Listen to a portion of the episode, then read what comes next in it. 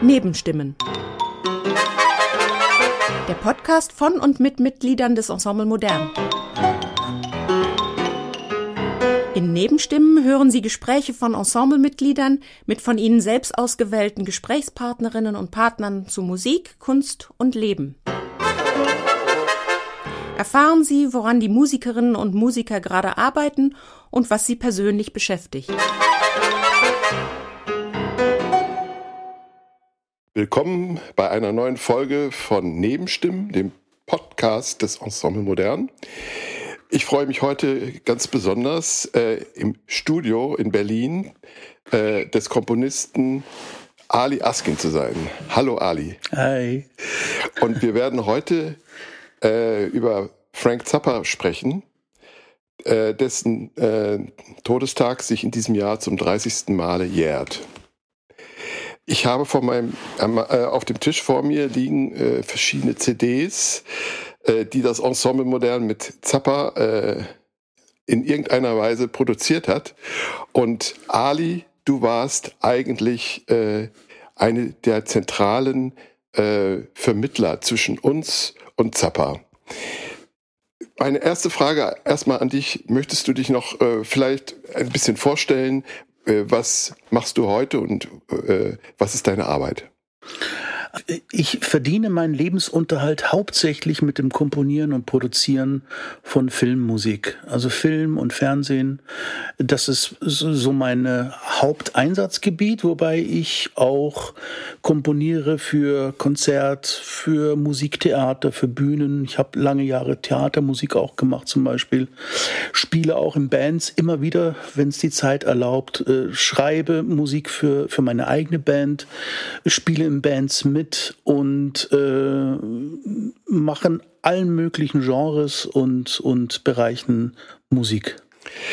Ähm, das ist spannend, weil ich bin tatsächlich in letzter Zeit vermehrt auf deinen Namen getroffen, wenn ich irgendeinen Film mal im Fernsehen gesehen habe. Und das, was mir da hauptsächlich auffiel bei der, bei deiner Musik ist, dass die jetzt nicht irgendwie so ein vordergründiges, so eine vordergründige Leitmotivtechnik hat oder irgendwie äh, so konstruiert wirkt, sondern sich unglaublich dem Filmgeschehen anschmiegt. Kannst du uns vielleicht äh, etwas darüber sagen, wie du arbeitest, wenn du äh, für Film komponierst? Das hängt sehr, sehr stark von dem Film und von dem Projekt ab. Also du hast vielleicht auch jetzt äh, die Filme erwischt gerade, äh, wo, wo diese Art und Weise zu schreiben und, und zu produzieren äh, angesagt ist, tatsächlich. Ähm, es gibt sehr wohl Filmmusiken von mir, wo ich motivisch und thematisch arbeite. Das sind aber dann eher so äh, äh, Projekte, die die Musik die Filmmusik so einsetzen, wie man sie eigentlich aus 40, 50 Jahren Filmmusikgeschichte kennt. Man geht bei bestimmten Genres, wie zum Beispiel jetzt Krimis oder so, ist man ja auch sehr stark weggegangen von dem, was man äh, als Laie kennt, so als, ja, das, das ist die Melodie, das, die Leitmotivik äh, ist so und so eingesetzt, für die und die Person haben wir die Melodie und so. Das ist ja auch mittlerweile nicht mehr so en vogue, sondern man geht viel mehr mit den Sounds um, also äh, äh guckt, wie, wie produziere ich das, wie sind die Klänge, die ich verwende, viel mehr, als dass ich jetzt denke, ja, das ist ein Orchester mit Streichern, Bläsern, Schlagzeug und so, sondern eher in die elektronische Richtung geht. Und ähm, da gibt es große Unterschiede, aber das ist etwas, was ich auch gerne mache, ist sehr in den Bereich gehen, wo es so zwischen Sounddesign und Musik sich auch bewegt. Äh, wo man gar nicht weiß, wo, wo hört jetzt die Musik auf, wo fängt ja. das Sounddesign an. Ne? Ja. Und, und das, das macht großen Spaß.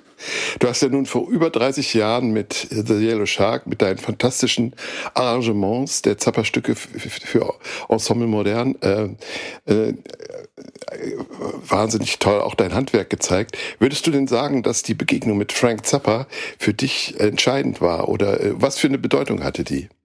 Also die Begegnung mit Frank war natürlich das wusstet ihr damals nicht, oder beziehungsweise Andreas Möhlich-Zebhauser, der damals Geschäftsführer war, dass ich ein ganz großer Fan war, gewesen bin, also zu, muss ich genauer gesagt äh, formulieren. Und zwar äh, damals, als ich nach Los Angeles kam zu euch zu den Proben, war ich eigentlich kein richtiger Fan mehr. Ich war da schon irgendwo anders. Aber so mit 16, 17, 18 äh, war, war er so für mich einer der größten. Und ähm, ich kannte das Material sehr gut. Also die ganze Musik war mir natürlich sehr geläufig. Und ähm, äh, in dem Jahr, also in dem Zeitpunkt, wo ich äh, zu dem Projekt dazu stieß, wurde ich ja engagiert, nicht um was zu lernen, sondern äh, meine Fähigkeiten wurden gebraucht. Das war ja zuerst mal ja Kopist, also Noten schreiben, äh, musikalischer Sekretär sein, erstmal da sein und bei den Proben mitschreiben, Material sammeln, ihm dann geben, damit es irgendwie verarbeitet wird. Das war ja so die erste Aufgabe, also die, die, die Jobbeschreibung, die ich bekam.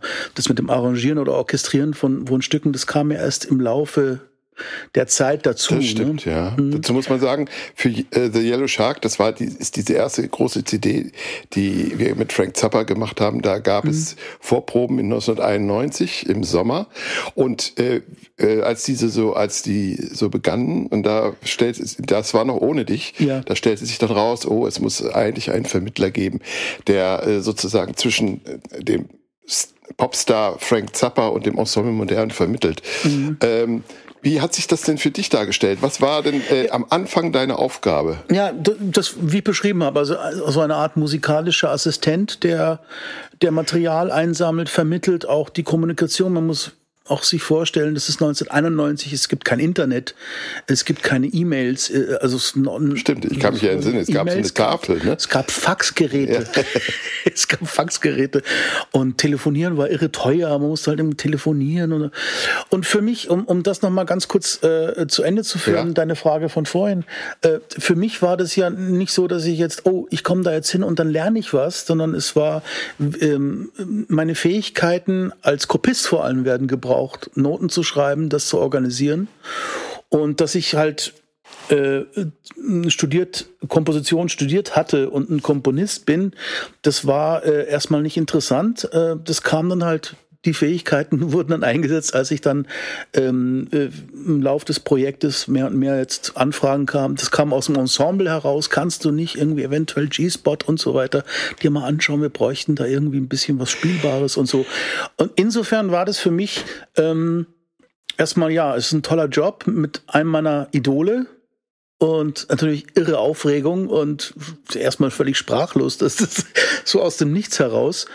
Aber dann letzten Endes äh, äh, äh, war es doch ein, für mich eine sehr, sehr lehrhafte äh, Zeit. Also ich habe doch viel gelernt, jetzt nicht im musikalisch, unbedingt im musikalischen Bereich, sondern so über allgemein künstlerische Arbeitsweisen und, und Denkweisen und das Aufbrechen von Denkweisen und das Rangehen an, an bestimmte Dinge, was ich da bei ihm gesehen habe und was er auch, äh, was Frank sozusagen ja auch ähm, ermutigt hat, einen zu machen. Und dann kann man schon von einem Lernprozess sprechen. Naja, ich, aus meiner äh, Sicht ist das auch so. Ich meine, Frank Zappa hat ja bis dato eigentlich hatte da bis dato eigentlich eher nur mit seinen Bands äh, geprobt und das dann immer in langen Zeiträumen. Ja, ja, ja. ja. Und wir hatten ja dann insgesamt für, für, äh, für die Tour von Yellow Shark hatten wir, wenn man diese drei Wochen in 1991 rechnet und dann nochmal drei Wochen in Frankfurt, so auch, sagen wir mal, anderthalb Monate ungefähr. Das war für seine Zwecke kurz. Ja.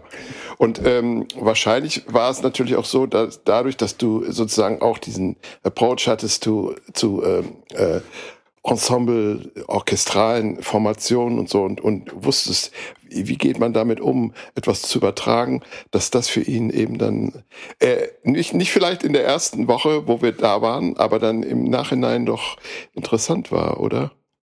Naja, ich meine, das war ja, soweit ich das mitgekriegt habe, war das ja eine seiner Grundvoraussetzungen, mit euch zu arbeiten, war, dass ihr dorthin kommt und zur Verfügung steht. Ja. Und ähm, das war alles andere als, ähm, also auch die Arbeitsweise war alles andere als herkömmlich. Dass sozusagen keine fertige Musik da ist, äh, sondern nur Elemente, die dann gespielt werden. Er setzt sich mit der Gitarre vor euch und lässt nachspielen und so. Das war ja auch selbst für Band für Bandwelten war das außergewöhnlich. Ich meine, wenn du eine Band hast, hast du zumindest irgendwelche Charts oder irgendwelche Noten, irgendwelche Stücke, mit denen du anfängst und sagst, ja, jetzt, jetzt spielen wir Black Page und das spielen wir mal jetzt so und so, ähm, arrangieren das während den Proben um und gucken wir mal, wo uns das hinführt. Bei euch war das ja teilweise wirklich Tabula Rasa und das war, glaube ich, in jeder Hinsicht äh, sehr ungewöhnlich, die Arbeitsweise. Das Irre war natürlich auch, das war auch so eine Art äh, äh, Schockerfahrung für uns, dass von vorne bis äh, von, von Anfang an wurde alles, was wir gemacht haben, gespielt haben, mitgeschnitten. Also das äh, existierte alles. Und nur deshalb zum Beispiel gibt es auf dieser ähm, äh, anderen CD Everything is Healing Nicely dieses Stück This is a Test. Mhm. Das war nämlich äh, das erste Stück, was auf den Notenständern stand in äh, Joes Garage, mhm. als wir da kamen äh, am ersten Arbeitstag ähm, was wir spielen sollten. Und das haben wir auch genau einmal gespielt. Und das ist dann zu hören. Ja. This is a Test ist, ist aber, glaube ich, dann letzten Endes mit eingeflossen in das Stück äh, Food Gathering. Entweder Food Gathering oder Welcome. Also, das sind so Elemente. This is a Test ist auf jeden Fall auf der CD. Auf der CD drauf, genau. Aber ja. dieses Element ist, glaube ich, hat er dann auch später verwendet für, für, ähm, für Yellow Shark. Kann sein. Ich, mir ist das nicht so. Ich glaube äh, schon. Äh, also ganz kurz. Und zwar, wenn die Bläser irgendwie da auftauchen und da entlang gehen. Ja, aber ich bin mir auch nicht sicher mehr, aber es ist. Ich, ja, soweit, soweit ich es gelesen habe, ist es, äh, hieß das Stück ursprünglich Igor. Es war also so ein Stravinsky-ähnliches ja. Stück und es geht ja auch ziemlich straight durch. Ja, mhm. aber äh, naja, gut. Äh, da gibt es bestimmt noch sehr viele Spekulationen mhm. über, die, über die Stücke. Ähm, Material für Musikwissenschaftler für Jahrhunderte. Aber das würde ich dich gerne fragen. Ähm, ich habe mal, äh, also dann irgendwann tauchte mal das Gerücht auf, ja, es wäre ja eigentlich The Yellow Shark wäre sowieso anders geplant gewesen, dass es eigentlich äh, ein Mix sein sollte aus diesen, diesen Studioaufnahmen, die wir 91 gemacht haben und den äh, Konzertaufnahmen, die wir dann 92 in der Tour mhm. The Yellow Shark gemacht haben. Wie verhielt es sich damit? Oder dieses, dieses Everything is Healing Nicely ist ja dann abgekoppelt ab, abgekoppelt wesentlich später erst erschien. Ich habe leider dazu überhaupt keine Infos. Ich habe da keinen Einblick, warum welches Album wie geplant wurde. Ähm, so wie ich Frank kennengelernt habe, hat er viele Sachen relativ spontan und vor allem reagierend aufs Material entschieden. Ich könnte mir vorstellen, ich könnte mir sehr gut vorstellen, dass irgendwas anderes geplant war, aber letzten Endes das, das Live-Material so viel hergegeben hat, dass dann diese ganze LP halt, also dieses Album dann äh, für sich stehen konnte und die Aufnahmen, äh, die er dann später verwendet hat, die im Studio entstanden sind, hat er dann auch zu Civilization Phase 3 zum Beispiel, hat er ja dann auch damit eingebaut. Also ich denke mal, das ist relativ kurzfristig und sehr spontan äh, äh, entstanden. Ich könnte mir gar nicht vorstellen, dass es so irgendwie ein großer Meisterplan war. Ah ja. Ähm, bei Yellow Shark ähm, sind ja so ein paar äh, Dinge. Ähm, äh, zum Beispiel gab es da dieses Stück Amerika, äh, was wir eigentlich jeden Tag für die Tournee geprobt haben. Jeden Tag haben wir uns hingesetzt, weil Frank wollte es immer absetzen, das Stück. Und wir haben das wirklich äh, fast jeden Tag geprobt. Es ist ein Stück, was ähm, äh, mit einer gewissen Schwierigkeit arbeitet, nämlich die des Einschwingvorgangs verschiedener Instrumente, ja. die alle auf Punkt einsetzen sollen. Nun gibt es äh, da eine, es gibt da eine elektronische Version, die glaube ich in äh, auf äh, Civilization Phase 3 erschienen ist. Mhm. Hast du äh, eine Ahnung? Äh, das Original, äh, was wir gespielt haben im Konzert, haben wir es ja gespielt. Mhm aber es ist nicht auf der CD drauf.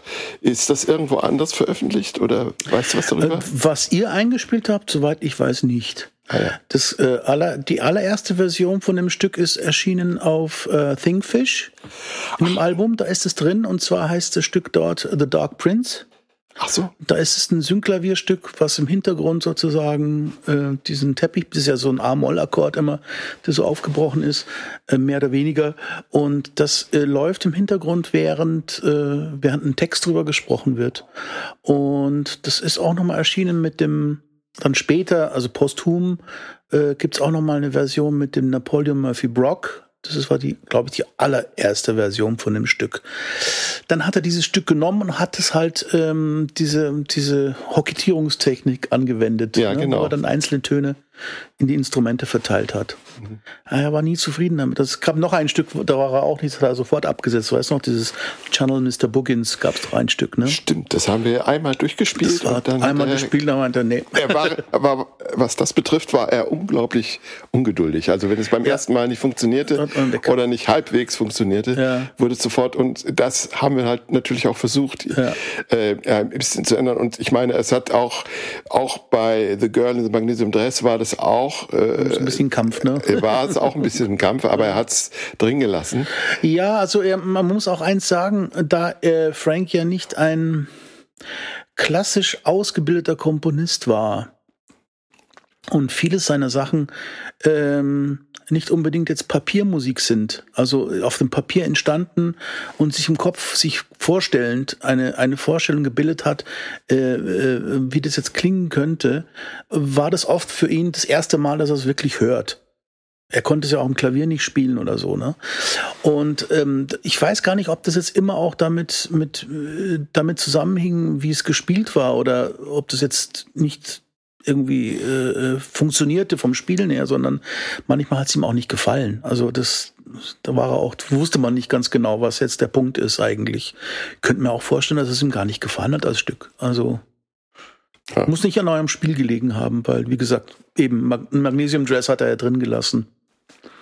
Und äh, America habt ihr ja live gespielt auch, ne? Wel- Welches? America. Amerika. Das ja, ja, genau. aber das hat er dann äh, eben nicht auf, genommen. auf der CD nicht. Ja. ja. Da war er streng. Also, aber streng, was auf, auf Veröffentlichungen rauskam. Das merkt man auch jetzt äh, äh, posthum, ähm, was der Zappa Family Trust alles rausbringt. Man merkt ja auch, wie das Material tatsächlich klingt, ne? Und was er dafür einen Prozess an, an Filterung letzten Endes auf, auf äh, vorhandenes Material äh, gemacht hat. Ist das jetzt, äh, du meinst, dass es jetzt weniger gefiltert ist, oder? Ja, auf jeden Fall. Ach so. Ja, ganz viel. Ich meine, es gibt ja ganz viele äh, Versionen jetzt von, von den klassischen Platten, wo dann irgendwelche Outtakes drauf sind. Ähm, ein jüngstes Beispiel, die, diese Grand Wazoo Waka Jawaka Box, ne? Ah. Da sind ja ganz viele Alternativversionen drauf von, von Stücken, äh, alte Mixe, alte Soli oder überhaupt alte äh, alternative äh, Fassungen, ne? Und da sieht man auch, was er alles weggelassen hat, tatsächlich auch. Ah, aber dann auch äh, hört man dann auch vielleicht, warum er das, dass er das vielleicht auch mit Recht Ja, nicht na klar, veröffentlicht hat. na klar. Naja. Naja, das ist vielleicht auch der Nachteil davon, wenn alles dokumentiert ist. Ja, weil das war ja unglaublich. Wir saßen eines Abends bei ihm in, in, in seinem Wohnzimmer und haben uns alte Aufnahmen angehört und dann fing er an zu grübeln, na, da gibt's doch noch eine, Version, eine beste Version von dem und äh, wo war das? Ah, dann ging er, in, da hatte er ein riesen Archiv und er wusste, Keller, ja. er wusste bei jedem Band, wo das und wann das entstand und wo, Mhm. wo das äh, ist. Also äh, der hatte ja ein wahnsinniges fotografisches Gedächtnis Ja. äh, über seine seine Aufnahmen. Und Ja. äh, das ist äh, das war schon toll. Das war, das war ganz, ganz beeindruckend. Ja. Also dieses Gedächtnis, Ja. dieses Klanggedächtnis. Ich weiß auch noch, wie, wie ihr Bebop Tango geprobt habt in, in, in dieser Bankhalle da, ne? In Frankfurt. Und Hermann Josef Absaal, glaube ich. genau. Das war das, ja. Und ähm, da, da habt ihr Bebop Tango geprobt und ich glaube, das war der Tag, wo Frank Olü krank war. Und ihr spielt es und Frank sitzt da und ihm ging, es ging ihm nicht gut, muss ich sagen. Also er war schon von der Krankheit gezeichnet, aber der, da fehlt irgendwas, irgendwas fehlt da. Und dann kam er darauf, dass es eine Hornstimme war, die fehlte. Ja. Sowas. Naja. Ja, das, das hat das Gedächtnis war schon sehr beachtlich, ja. Ja, jetzt ist es natürlich so, äh, wir haben gerade mal so ein bisschen äh, uns zurückerinnert, dass äh, dieser Podcast geht ja eben auch um ein, ein Projekt, was sehr, sehr lange zurückliegt und im Prinzip haben das nur noch sieben Ensemble Modernmitglieder erlebt. Das waren da, damals der Dietmar Wiesner, Rainer Römer, Ueli Wieget, Uwe Dirksen, Norbert Ommer, und ich. Mhm. Ich hoffe, ich habe jetzt niemanden vergessen. Aber eben auch. Dings war dabei. Also einer. Rumi war dabei. Rumi, Rumi ist jetzt. Einer von den Technikern. Ähm, ach so, Erik. Erik, genau. Erik, Erik war dabei. Genau, ja. ja. Und ähm, ja, es ist natürlich jetzt auch die Frage, ähm, äh, äh für wen ist das noch interessant?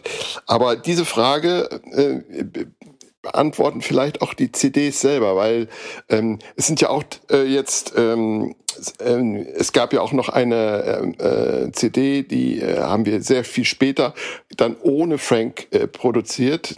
Da hattest du sozusagen, mhm. äh, dadurch, dass du diesen wahnsinnigen Einblick hattest in das Synklavier, haben wir äh, äh, Gregory Peccary and Other Persuasions gemacht mhm.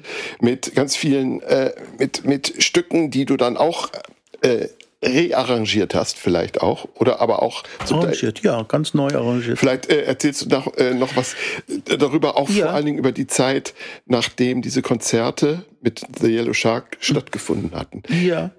Äh, was äh, äh hast du da warst du noch sehr oft in LA? Ja, ich war dann also im Anschluss an die Yellow Shark Zeit war ich eigentlich jedes Jahr einmal für ein paar Wochen in LA weil es ja auch nach diesem erfolgreichen Lauf immer wieder Gespräche und Überlegungen gab, das fortzuführen. Er wollte ja gerne mit euch weitermachen, also mit dem Ensemble Modern weitermachen, ähm, Projekte noch überlegen und Konzerte und so weiter, was dann halt durch die Krankheit immer schwieriger wurde und dann auch dann letzten Endes ähm, zu seinen Lebzeiten nicht weiterging. Aber das Eins war ja noch, im 93 sind wir noch rübergefahren. Genau. Und haben die, äh, äh, das Ensemblewerk von Edgar Varese. Varese habt ihr eingespielt, genau. Ja.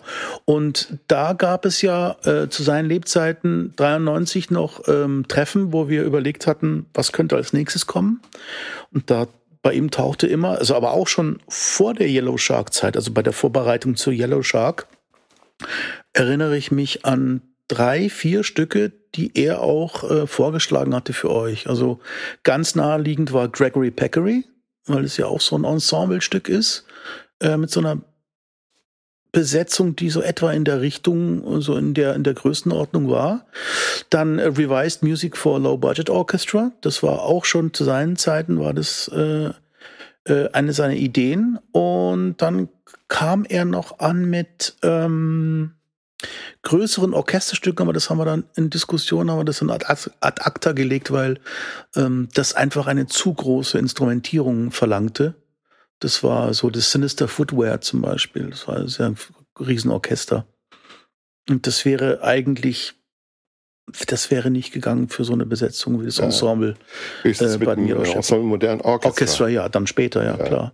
Aber die junge deutsche Philharmonie hatte, glaube ich, ja auch schon Konzerte gegeben mit diesen Orchesterstücken und so haben gesagt, nee, das legen wir jetzt mal zur Seite. Aber ich habe zu seinen Lebzeiten für die Vorbereitung, während der Vorbereitung zu Yellow Shark, habe ich zum Beispiel schon an äh, Revised Music gesessen. Also die, dieses, äh, was ich dann arrangiert ja. habe für dieses Gitarrensolo von ihm auf der Studio ja. 10 Platte.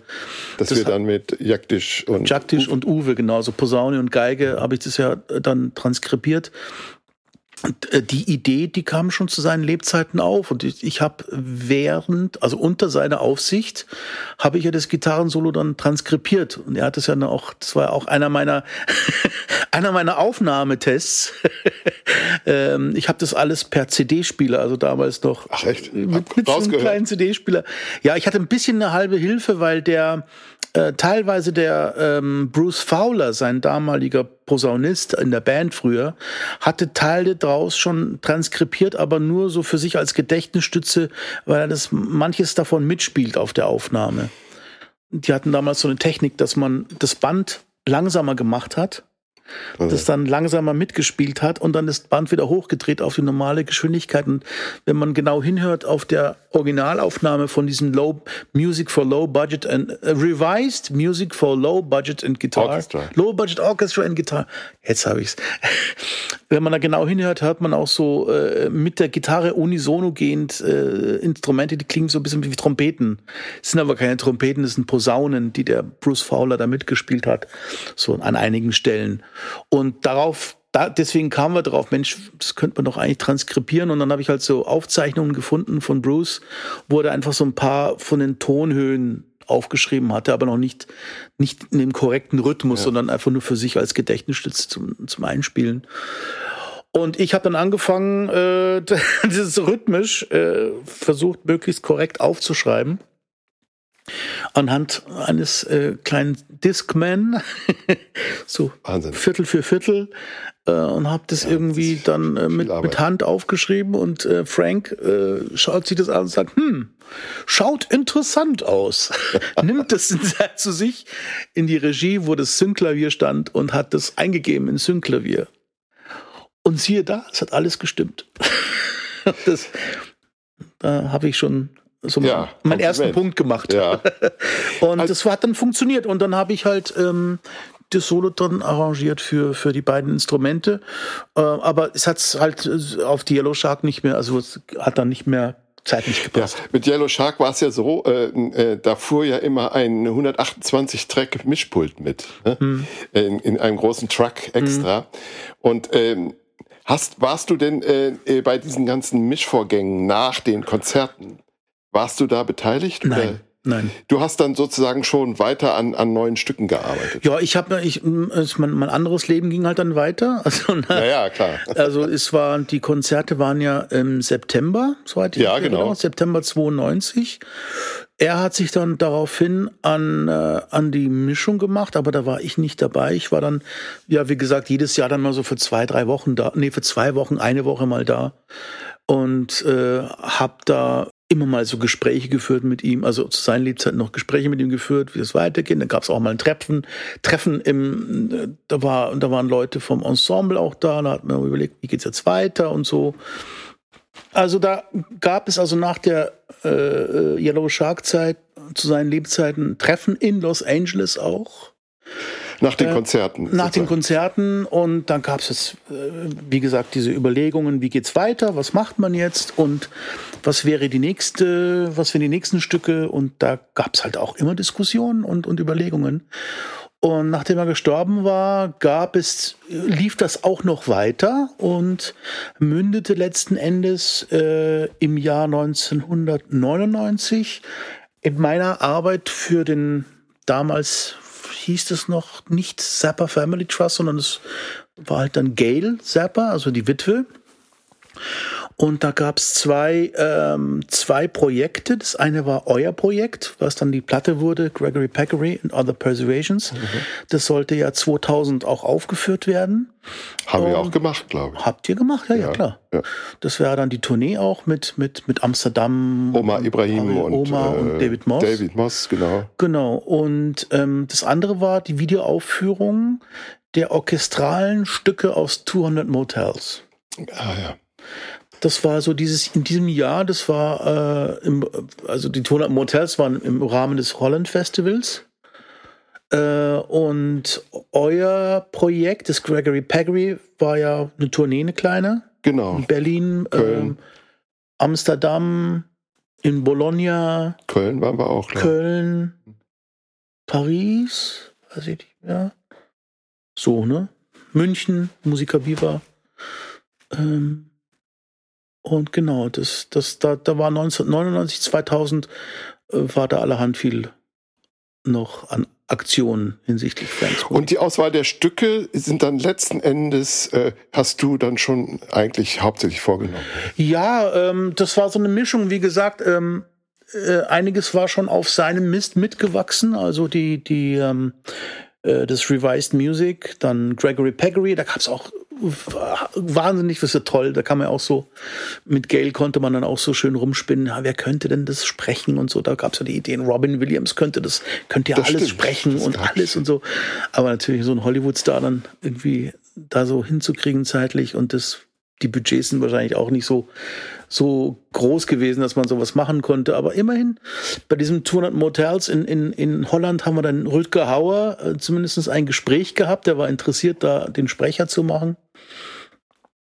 Die Stücke, das waren urspr ursprüngliche Ideen von Frank.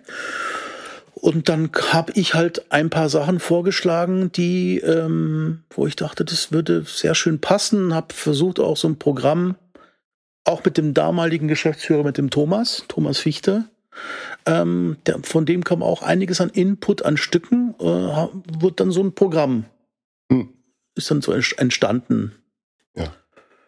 Und auch teilweise natürlich die Synklavierstücke, Synklaviermusiken, die wir dann. Moggio äh, war, war. Moggio, es wird also jetzt mal für, für alle Zeiten, es wird ausgesprochen Moggio. Moggio. Und es ist kein Italienisch, sondern es ist, soweit ich weiß, ein Fantasiewort von seiner Tochter Diva. Die hat das kind, als Kind hat die das, das Wort erfunden, glaube ich. Ich weiß jetzt nicht genau, was es bezeichnet, aber es ist kein Italienisch, also nicht Moggio. Ja, Diva hat mir ja äh, den, den äh, Piercing-Text gegeben. gegeben in 1991. Oh mein Gott. Master Ringo. Master Ringo. Der kam von Diva und die war damals, ich glaube, die war 14. Heftig, oder? naja. Ja. Pubertät halt, ne? Ja, das ist. Ja. Liest es mal, ohne zu lachen. ja, na und, und, und so ist es entstanden und so ist dann letzten Endes, das ist eigentlich so komplett auch dann auf der Platte dann so eingespielt worden. Ich glaube, mit Ausnahme von Black Page, das ähm, Black Page, genau, das war ja ein richtig das, altes Stück schon. Das ist ein altes Stück aus den 70ern. Hast du das dann nochmal neu arrangiert? Oder? Ja, ich habe das äh, mit der Musikfabrik, wenn ich das hier erwähnen darf. Ja, aber äh, äh, nein, äh, diese Version, die wir gespielt ja, haben. Das ist dann neu, habe ich dann neu arrangiert. Ja, ja. ja. Die muss, das muss man ja quasi sowieso jedes Mal neu, neu arrangieren. Ja, das ist, das ist ja Kann ja in jeder Besetzung gespielt werden eigentlich, oder? Genau, das ist ja letztendlich nur ein Leadsheet, also nur eine Melodie mit, mit Harmonien. Wobei ich da auch schon ähm, Material mit eingearbeitet habe, was ich gefunden hatte, als ich für ihn arbeitete oder mit ihm arbeitete. Ähm, es gibt eine berühmte Einspielung auf Platte von diesem Stück auf der äh, Zappa in New York. Ähm, da hat er ein Arrangement geschrieben für eine größere Bandbesetzung und da spielen auf der Aufnahme spielen dann die Brecker Brothers mit. Also es ist irgendwie eine vier, vierköpfige Bläsermannschaft, die dann auch dabei ist. Und da habe ich Noten gefunden für, für diese Bläser und die habe ich, das habe ich auch mit eingearbeitet. Ah ja. Das war 2000. Ja, aber interessant, ähm, trotzdem diese, ähm, diese ersten Veröffentlichungen, auch dass äh, Everything is Healing Nicely ist ja, kann man ja quasi als eine äh, Material-CD betrachten. Mhm. Ne? Material, äh, da, da, äh, die besteht aus den frühesten Aufnahmen, die wir mit Frank gemacht haben. Mhm. Und dass die so spät rauskamen, nämlich äh, es kam erst, die kamen, glaube ich, 99 raus. Äh, also äh, Yellow Shark kam ein Jahr nach den Konzerten raus, 93. 93, ja. ja. Dann kam. Das ist auch die, entschuldige, ja? das ist die letzte ich glaube, das ist die letzte Platte, die zu seinen Lebzeiten rauskam, oder war das Civilization? Nee, Civilization, Sein eben, das ist äh, etwas später. Mhm. Äh, Civilization äh, Phase 3 kam. Guck doch mal. 94. 94. Ich habe hier ein Datum 31.10.94. Ja, er lebte dann nicht mehr, ne? Genau. Nee, er lebte dann nicht mehr. Und, äh, und ähm, ja, wie gesagt, Everything is Healing Nicely kam dann noch später raus. Aber das hing vielleicht auch mit den Interessen oder den äh, Befindlichkeiten der Zappa-Familie zusammen. Ja, du, ich, es ist, da, da blicke ich auch nicht hinter und ich habe da auch keine Informationen aus erster Hand, wie was erschienen ist und warum. Ich meine, es gibt ja immer noch eine CD, die ihr eingespielt habt, die immer noch nicht erschienen ist. Das ist die Vares. Das stimmt. Die Vares-Aufnahmen und ähm, warum das so ist, wissen wir nicht. Es gab eine Platte, die äh, heißt, trägt den T Titel äh, Transfusion zum Beispiel. Das sind auch so Gitarren-Solo-Geschichten und Synklavierstücke. Diese Platte hatte er zu seinen Lebzeiten komplett fertiggestellt. Die war ready to go. Aber nach seinem Tod hat es irgendwie dann doch fast, weiß ich, 20 Jahre gedauert, bis die rauskam. Also, was da Gail ähm, was der Plan war, keine Ahnung. Wie sieht denn das heute aus? Gibt es da noch, äh, gibt das Studio gibt es ja nicht mehr, ne? oder? Also das Studio gibt es so nicht mehr. Ähm, in seinem Haus. in seinem Haus. Das Haus wurde ja verkauft. Ach so. Das hat Lady Gaga gekauft. So als kleines Komponierhäuselchen sozusagen. Und ähm, also es wurde dann jetzt aber wieder weiterverkauft. Ich weiß jetzt nicht, wem es gehört. Ich weiß jetzt nicht, was mit dem Bestand ist, weil du hattest ja von dem Archiv gesprochen. Dieses Archiv äh, nennt sich auch The Vault, also sein, seine ähm, Vault, was heißt denn auf Deutsch? Äh, Vault, Vault, äh, ähm, Vault? Vault, The Vault, also äh, der, der Verlies. Ach so, das Verlies. Also das ist unten im Keller, es ist ein ja. das Archiv, eine riesige, äh, riesige Sammlung von Bändern, hauptsächlich Bändern und Aufnahmen und auch Noten, Papier, äh, Papiermaterial und so, also geschriebene Sachen. Und ähm, das war, glaube ich, von diesem Verkauf ausgenommen. Sie durften es weiterverwenden, aber was damit jetzt geworden ist, ich, ich kann es dir nicht sagen.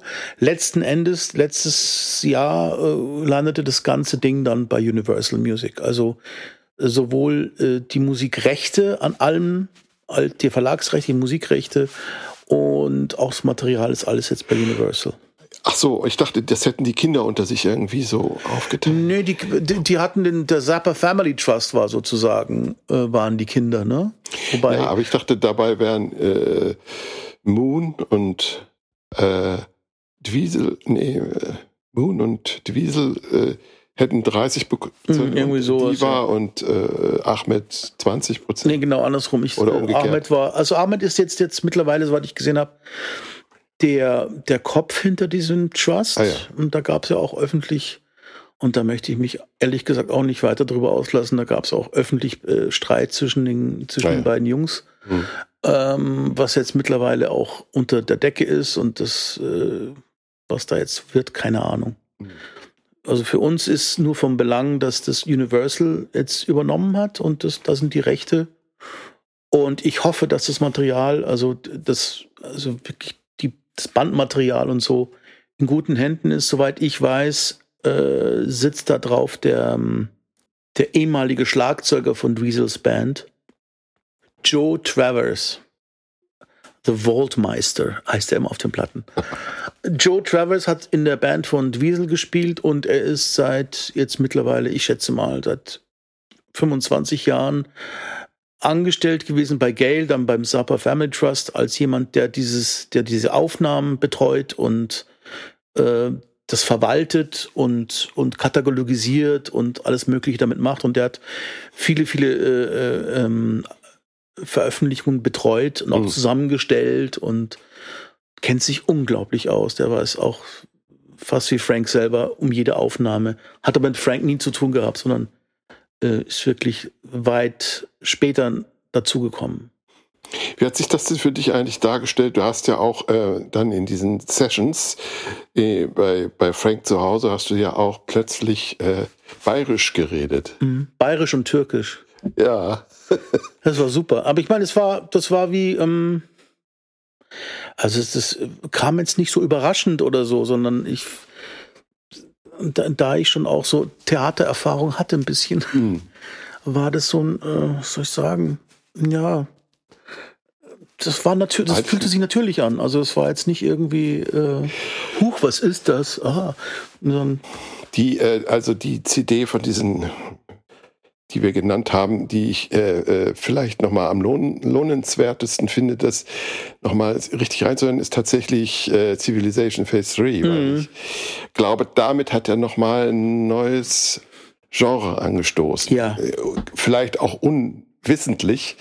Er nennt das äh, irgendwie im Booklet nennt er das eine Opera Pant Pantomime, also eine mhm. Opernpantomime. Und äh, das finde ich äh, äh, erstaunlich.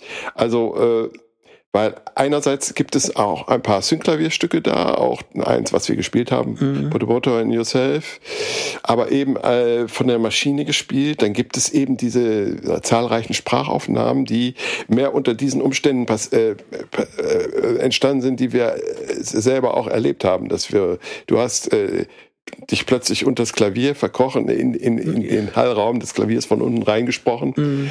Und ähm, sind da einige Stimmen auch vom Ensemble Modern, von Uwe, er spricht mhm. auch was rein. Und, äh, äh, und, äh, und dann gibt es eben diese ganz, die, die, diese Geräuschkomponente und aber auch diese, diese fast manisch mechanischen Synklavierelemente. Mhm. Ja. Und ähm, das äh, fügt sich aber alles zu einem großartigen, ähm, ja, ich weiß nicht, wie ich das nennen soll, Opernkonstrukt, ja. Gesungen wird natürlich kaum, also gar nicht, ja, aber mhm. es, es handelt sich um Musik und Sprache. Und ähm, das ist für mich, äh, ja, ich finde das eine wahnsinnig moderne Art und Weise, äh, mit, äh, mit den Medien, die ihm zur Verfügung standen, umzugehen. Und auch äh, gerade dieses Auslassen der, der Live-Instrumente. Ja? Mhm. Ähm, vor allen Dingen, also auch dann am Schluss, wenn sich das immer mehr ausdünnt mit, äh, mit den beiden Stücken Beat the Reaper. Ja? Das heißt, ich glaube, so viel wie der Sensenmann. Ja, schlag den Sensenmann. Also schlag, besiege den Sensenmann. Ach, besiege den Sensenmann. Und dann noch in dem, in dem letzten, äh, wie hieß das? Äh, Waffenspiel? Waffenspiele. Mhm. Waffenspiel. Waffenspiel. Ja. Vielleicht kannst du was dazu sagen. Äh, also, ähm, also Beat the Reaper kann ich nicht sehr viel sagen. Ähm, das hat sehr viele Inkarnationen durchgemacht. Das, da hat er sehr lang dran gearbeitet. Hört sich eigentlich also, nicht so an. Es hört sich unglaublich karg an. Ja, aber da gab es viele Versionen. Ähm, von der Platte gab es auch viele Versionen, lustigerweise. Der Titel sagt eigentlich alles. Ich denke mal, das ist, das ist der nahende Tod, den er da ähm, meint. Sein Tod, ähm, den er gerne besiegt hätte. Vielleicht. Ich weiß nicht. Das ist eher auch so ein Titel, der sehr offen ist und Fragen, eher Fragen übrig lässt.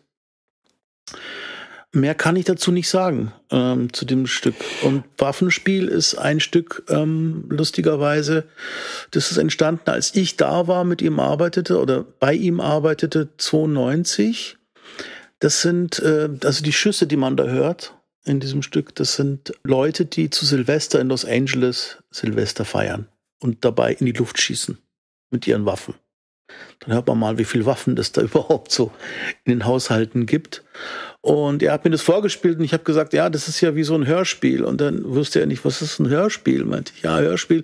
Äh, Radio Play gibt's halt im Englischen, aber das Wort Hörspiel, so meinte ich, das kann ich nicht übersetzen. It's, it's a Radio Play, habe ich gemeint. Aber Radio Play kennen die da sozusagen als äh, Radiofassung von irgendwelchen Büchern oder Geschichten oder Theaterstücken. Ne? Und ähm, ich habe dann versucht zu erklären, dass es so Stücke gibt, die halt äh, wo kein Text vorkommt, sondern das sind eher so, so Musik konkret, eher akusmatische, akusmatische Stücke. Ja. So.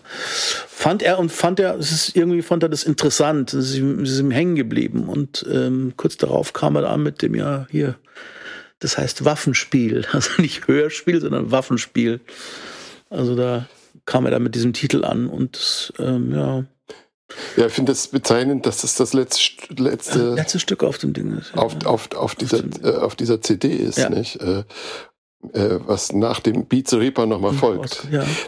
Äh, weißt du was darüber, wie da auf der auf der CD gibt's ja, auf, also Civilization Phase 3 gibt's ja zum Beispiel eine Version von Put the Motor in Yourself. Mhm. Äh, wir waren ja 91 ähm, sozusagen die letzte Woche, die wir da in, bei den Tryouts verwendet haben, waren, mhm. waren wir in seinem in seinem äh, Studio und haben da alle Instrumente gesampelt. Ja.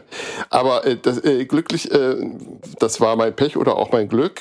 Klavier und äh, äh Schlagzeug gab es schon, so konnte ich mit äh, Rainer Römer, dem Schlagzeuger, äh, hatten wir ziemlich viel Zeit und durch ganz Hollywood gefahren und haben uns das angeguckt. Aber äh, die äh, anderen Instrumente wurden alles gesampelt.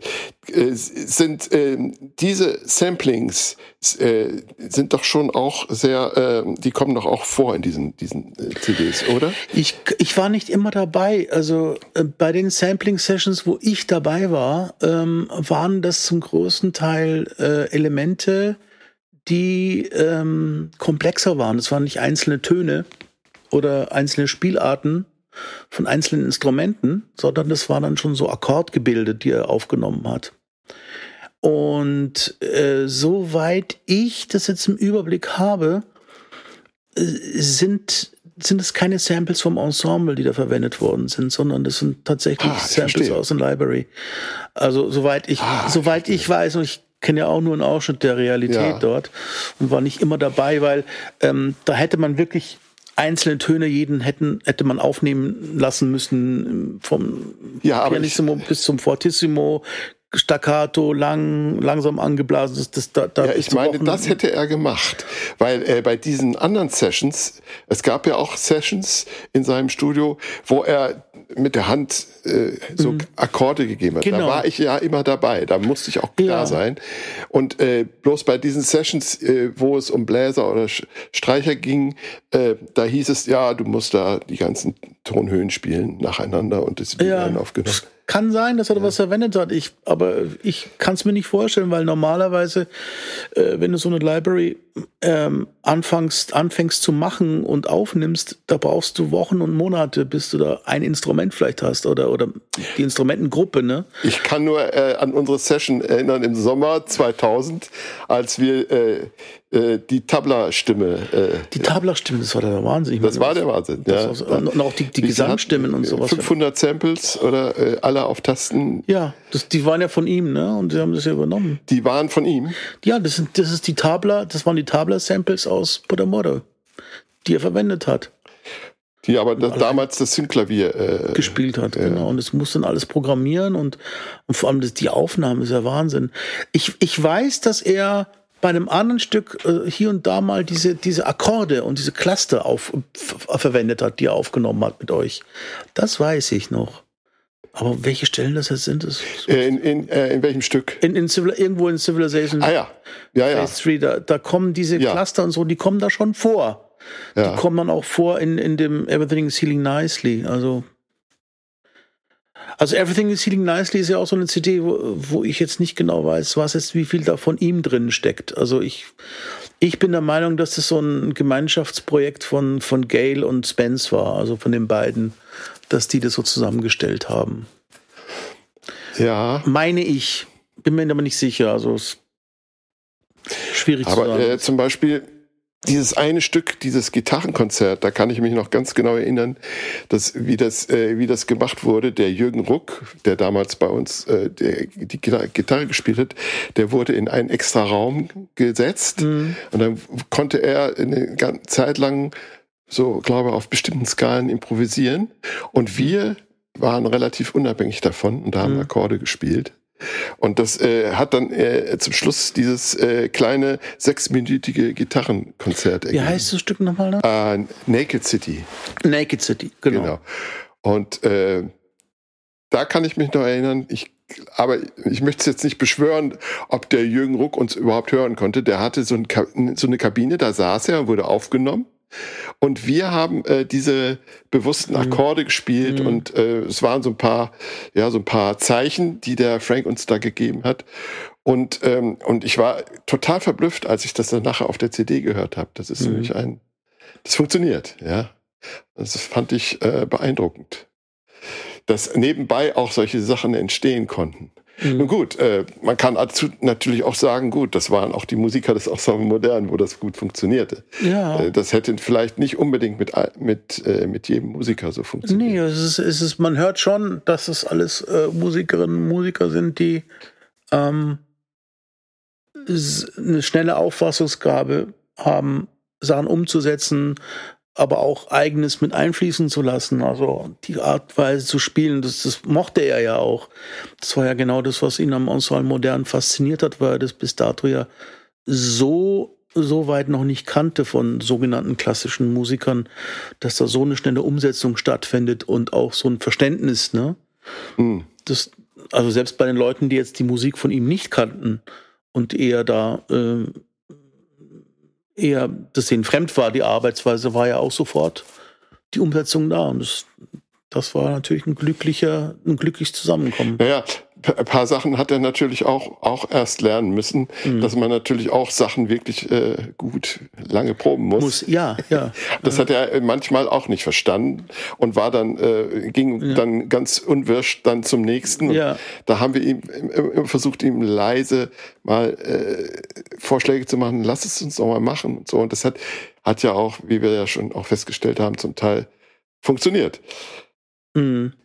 Und sag mal, an, an Tmershi Du- Duin, kannst du dich erinnern? Ja. Was war das nochmal für ein Stück? Tbershi Duin ist ein, eines seiner älteren Stücke. Das hatte er Ich weiß das Jahr nicht, aber es ist bestimmt aus den frühen 70ern, wenn nicht Ende der 60er entstanden. Das hat er mit seinen Bands ja schon gespielt auch.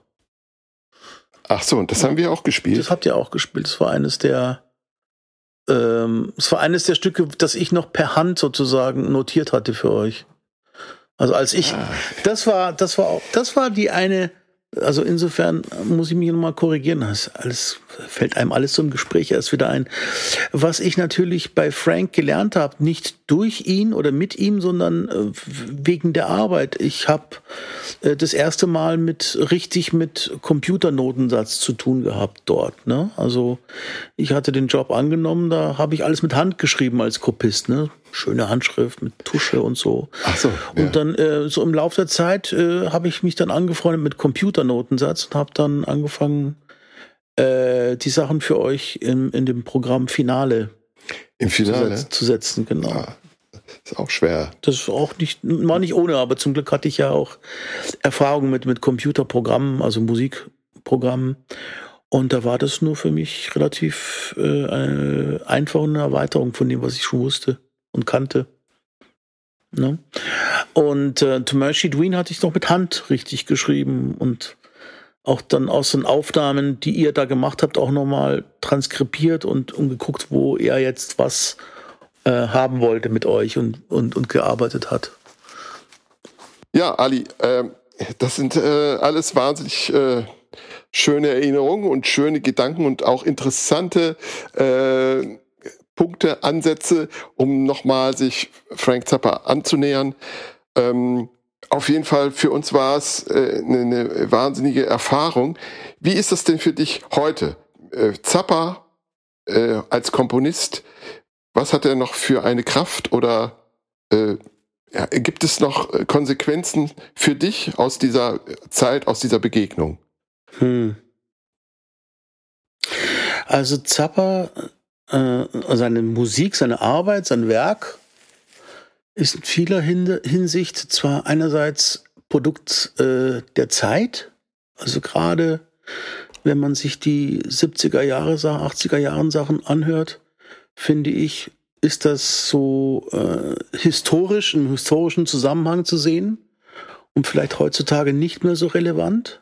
Andererseits gibt es bestimmte Gebiete und bestimmte Bereiche in seinem Werk, die zeitlos sind meines Erachtens und immer aktuell sein werden und äh, was für mich als Komponisten, als Musiker ähm, höchst interessant ist, ist, ähm, wie er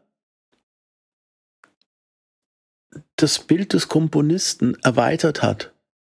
Also er ist, er ist ja nicht nur Komponist, er ist Musiker, also Gitarrist, Filmproduzent, Produzent, Regisseur, Regisseur ja. Darsteller. Ja. Ich meine, das sind unglaublich viele Aspekte, die er mit einbezogen hat und letzten Endes das Gesamtkunstwerk Zappa, Frank Zappa, erschaffen hat.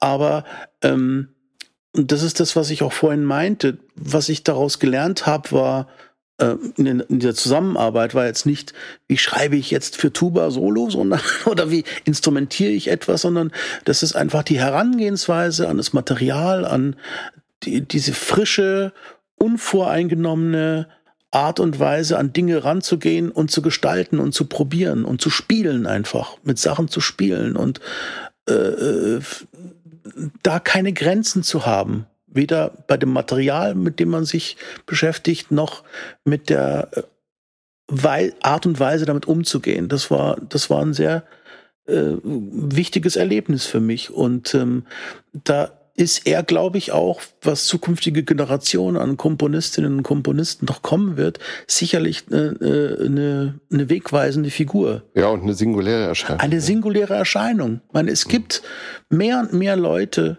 auch jüngere, die jüngeren Generationen, die jetzt kommen, die sozusagen dieses westliche Bild des, des, des alleinigen äh, genialen Schöpfers ähm, in der Musik sozusagen aufbricht und ähm, wo auch immer mehr finde ich, Leute kommen, die, die halt viele Bereiche und auch viele Genres mit einbeschließen, einschließen in ihrem, in ihrem Schaffen. Mhm.